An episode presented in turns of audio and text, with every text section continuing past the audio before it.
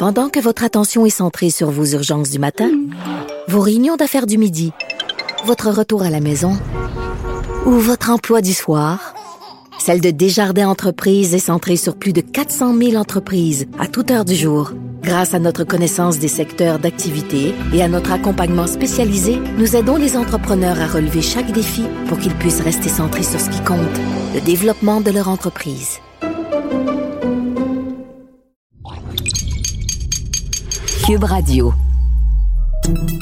Salut, c'est Charles Dran avec l'équipe dans 5 minutes. On s'intéresse aux sciences, à l'histoire et à l'actualité.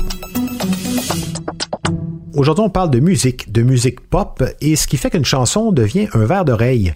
On entend souvent des musiciens raconter quand on leur demande d'expliquer les raisons du succès de telle ou telle chanson que ils savent pas trop que s'ils connaissaient la recette, ils la reproduiraient tout le temps. En fait, il y en a des recettes. On les connaît, il y en a plein des manières de construire une chanson qui font qu'elle a plus de chances de s'imprimer dans la tête des gens qui les entendent, qui les entendent plus d'une fois, hein, c'est sûr, parce que c'est bien beau, une chanson parfaite, il faut également qu'elle puisse être entendue. Mais comment la science de la musicologie peut-elle expliquer les raisons du succès d'une chanson populaire dans ce qu'elle provoque dans le cerveau du mélomane? Voici Elisabeth Ménard. J'ai un souvenir de mon enfance qui me revient parfois en mémoire. Je suis assise dans l'auto avec mon père et on écoute une chanson populaire qui passe à la radio. Mon père se met à fredonner la mélodie. Et moi, je suis toute étonnée parce qu'il écoutait jamais la radio commerciale. Donc, je lui demande Tu connais cette chanson-là Et lui me répond Non, mais je connais la musique. J'étais très impressionnée. Pendant plusieurs années, j'ai pensé que mon père était un si grand musicien qu'il pouvait prédire des mélodies qu'il n'avait jamais entendues. Je veux rien lui enlever, mais aujourd'hui, je suis capable de faire la même chose. Et vous aussi, fort probablement. Parce qu'il existe une recette pour créer une chanson pop parfaite et vous l'entendez à tous les jours à la radio. Qu'est-ce que les chansons Let It Be des Beatles, With or Without You de U2, I'm Yours de Jason Mraz et Conte Partiro d'Andrea Bocelli ont en commun? Elles ont toutes été des succès et elles utilisent toutes la même progression d'accords. En fait, la liste des chansons qui sont composées avec cette progression d'accords-là, avec des variations évidemment, est infinie. Ça va de Someone Like You de Adele à Demons d'Imagine Dragons, en passant par No Woman No Cry de Bob Marley, Photograph d'Ed Sheeran, et ça continue. On greffe parfois une tierce mineure ou un accord de passage, mais l'idée reste la même. Ce qui fait qu'elles sont prévisibles. Surtout quand on sait que ça fait plus de 300 ans que cette même progression d'accords-là est utilisée en musique. En fait, on ne sait pas de quand date la première utilisation de la progression magique, mais on fait souvent référence à Canon Henri de Pachelbel, composé en 1690.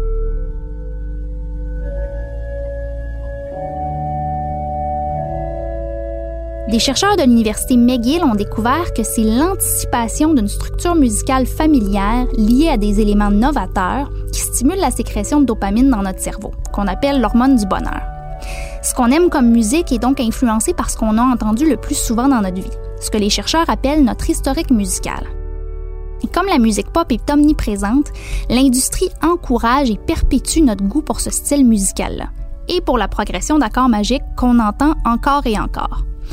D'ailleurs, une étude de l'Université Harvard a démontré que les chansons du top 10 sont diffusées à la radio plus de deux fois plus souvent qu'il y a dix ans.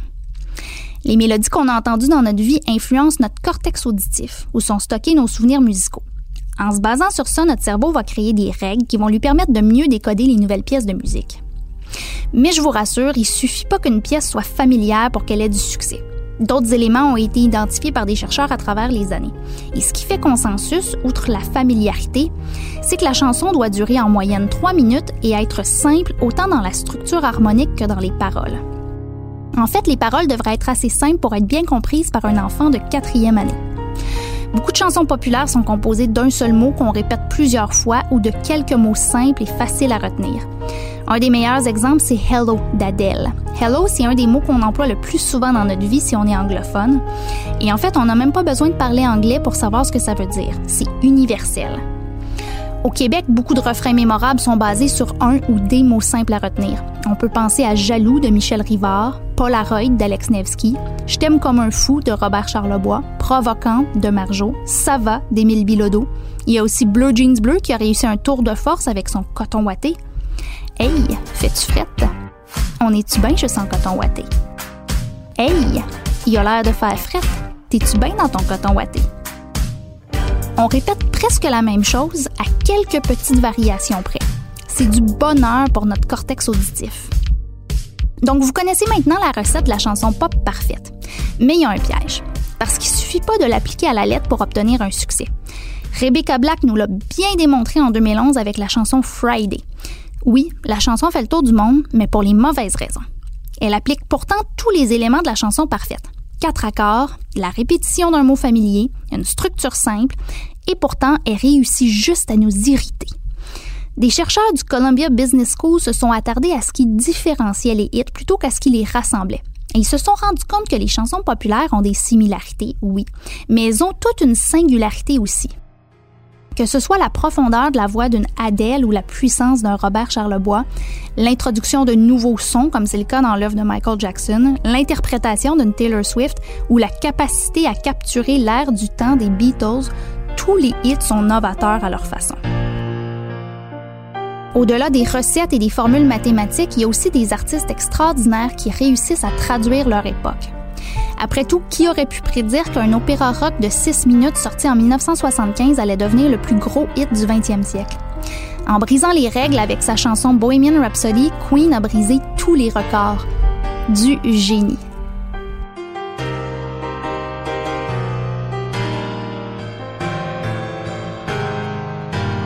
Ah oui, une grande chanson. Et euh, heureusement qu'il y en a qui sortent des recettes, hein, sinon ça serait vraiment très ennuyeux. Et d'ailleurs, c'est sans doute aussi une des principales raisons de, de son énorme succès. C'est une chanson qui étonne. Merci Elisabeth Ménard, c'était en cinq minutes.